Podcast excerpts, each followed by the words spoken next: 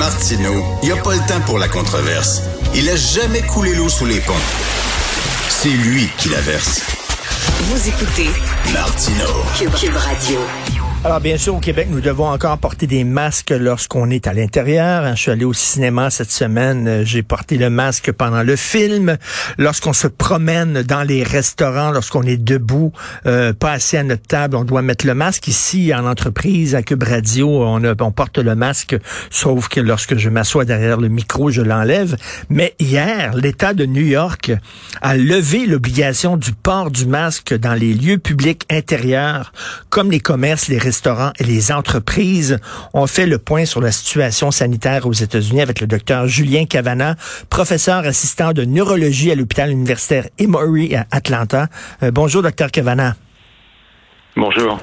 Euh, la décision de euh, lever l'obligation du port du masque, est-ce que c'est une décision politique euh, ou alors c'est une décision qui est vraiment basée sur des études épidémiologiques? Alors, c'est à la fois les deux. D'un point de vue scientifique, il y a une baisse du nombre euh, de cas euh, quotidiens, c'est-à-dire qu'il y a une diminution de la circulation virale. On a des taux de vaccination dans l'État de New York qui sont assez élevés, autour de 75%. Ça reste quand même moins que chez vous au Québec. mais bon, c'est quand même pas si mal.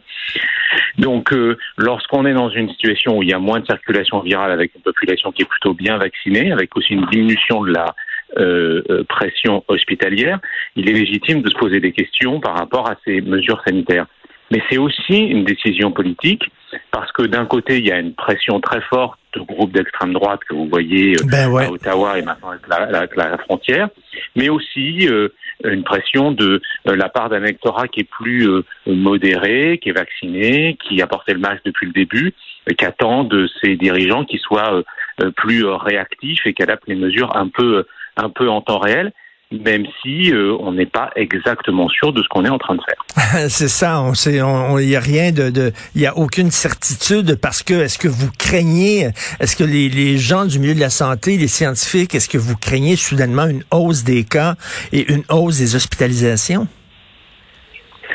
Alors, euh, une vague entraînée par la levée de ces mesures, probablement pas. Est-ce qu'il peut y avoir un rebond de quelconque contamination, enfin une quelconque contamination chez des personnes non vaccinées Ça peut avoir des conséquences graves. Est-ce qu'il peut y avoir un petit rebond à la levée de ces mesures? Oui, c'est possible. Mais surtout, ce qu'on ne sait pas, c'est quel est le nouveau variant qui est à l'horizon Y en aura-t-il un?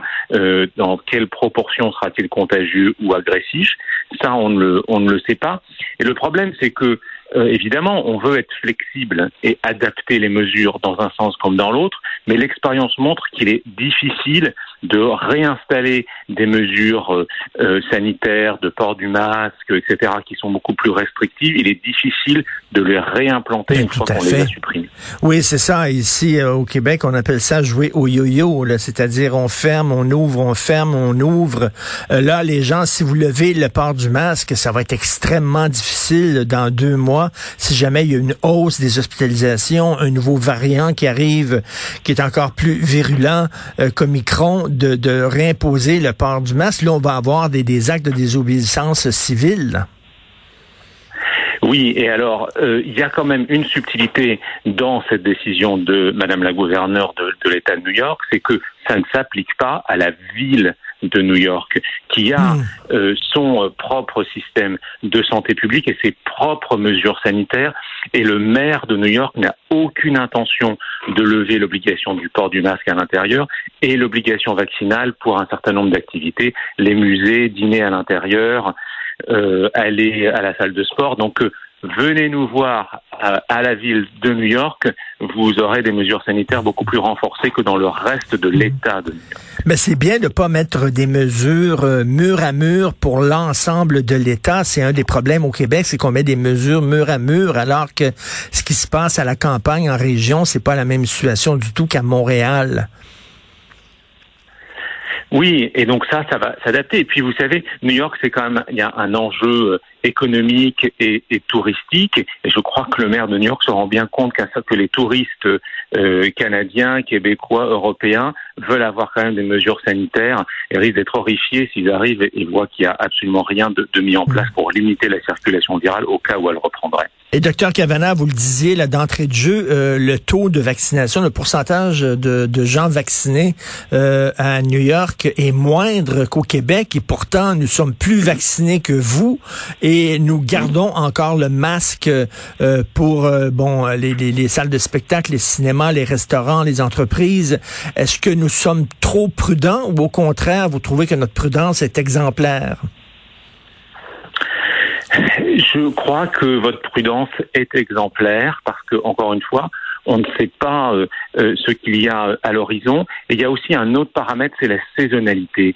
C'est-à-dire que les hivers sont rudes au Québec, ils sont pas spécialement mhm. euh, chauds dans l'État de New York non plus. Et donc, quand on est encore dans une période de l'année où l'essentiel des activités se font à l'intérieur, lever des mesures sanitaires de limitation de la circulation virale au milieu de l'hiver, moi, ça ne me paraît pas euh, si judicieux que ça, et donc attendre le printemps me paraît plus raisonnable, parce que si on le fait à un moment où les activités sont beaucoup à l'extérieur, s'il y a une reprise de la circulation virale, l'impact est moindre et c'est plus facile de renverser la, la, machine et rétablir les mesures.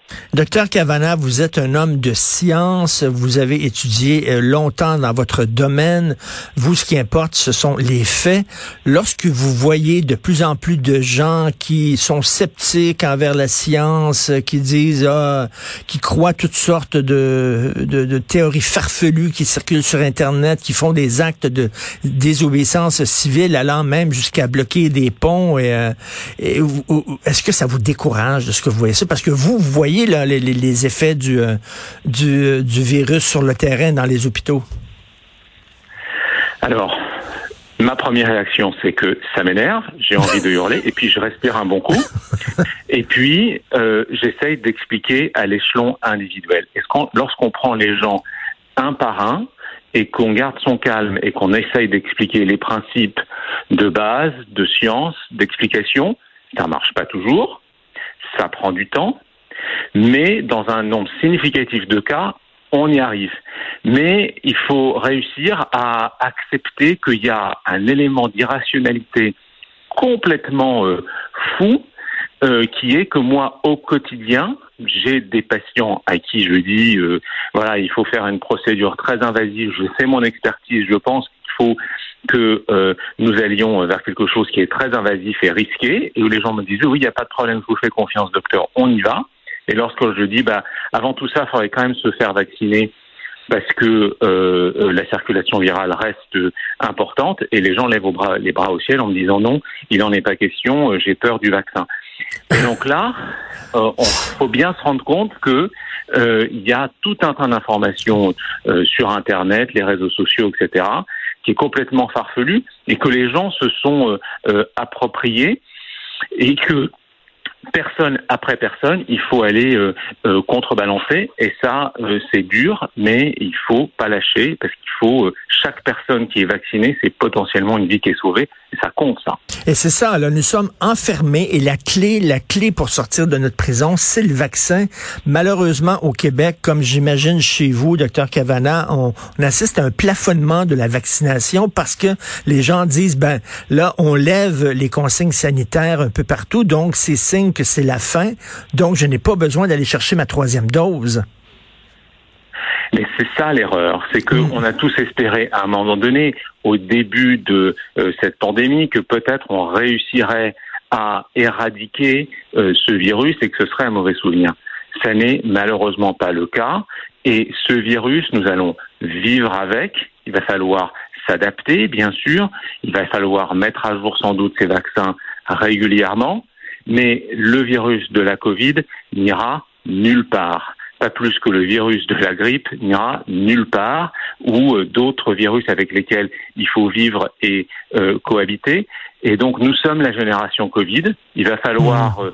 euh, s'adapter le du mieux possible, retourner évidemment à une vie la plus normale possible. Mais maintenant, il va falloir vivre avec. On ne peut pas se dire que ce virus va s'en aller et qu'on aura réussi à passer entre les gouttes. Ça, c'est pas possible. Mais concrètement, en terminant, docteur Cavana, concrètement, vivre avec le virus, ça veut dire quoi? Ça veut dire quoi? Un vaccin euh, annuel? Ça veut dire continuer à porter le masque?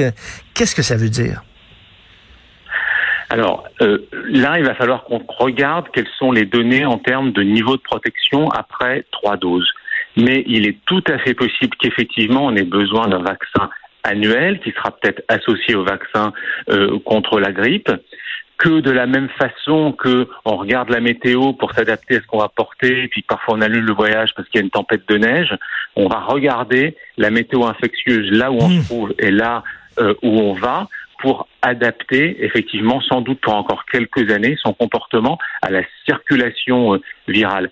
Et puis il y a un certain nombre de choses à faire. Le masque va euh, devenir quelque chose que l'on porte, que l'on porte pas en fonction des circonstances il y a sans doute un enjeu énorme de euh, purification de l'air, de la même façon qu'il y a 100, 150 ans, l'eau potable est arrivée euh, dans nos villes et a changé l'hygiène. Probablement, la purification de l'air va être un, nouvel enjeu sur lequel on a à peine commencé à, euh, à travailler. Et donc, tout ça fait que la société va changer un peu, mais qu'on va réussir à, à s'adapter et que on a sûrement encore euh, des jours heureux devant nous, mais il faudra composer quand même avec la COVID. Mais vos, vos propos frappent l'imaginaire. J'aime beaucoup euh, votre métaphore d'un bulletin météo euh, de l'infection. Euh, on dirait un film de science-fiction. On pourrait voir ça finalement dans les bulletins d'information après la dame qui nous parle de la météo, quelqu'un qui arrive et qui nous parle où est rendue l'infection dans différentes régions avec le taux d'hospitalisation, que ça devienne,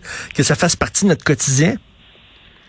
Je pense que ça pourrait le, le devenir, mais je pense que ce sera euh, plutôt euh, le moteur de recherche de votre billet d'avion qui vous dira ah j'ai envie d'aller à Paris en juin, qui vous dira ah, attention la saisonnalité Covid cette euh, période-là de l'année est, pas terrible, peut-être vous voulez y aller en mai à la place.